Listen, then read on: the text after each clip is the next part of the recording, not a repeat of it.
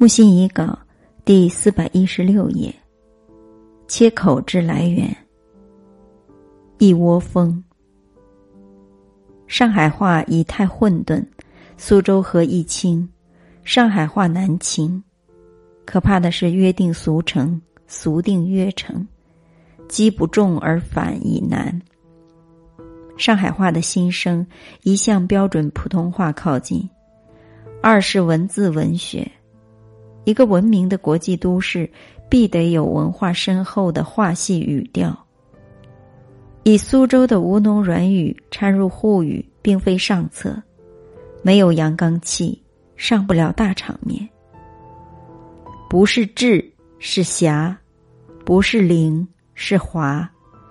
狭而向上，则近乎志；滑而方正，则可以灵。故。沪上真有大出息的人物，大半是来于外地的已有成就者，称之为“海上寓工”。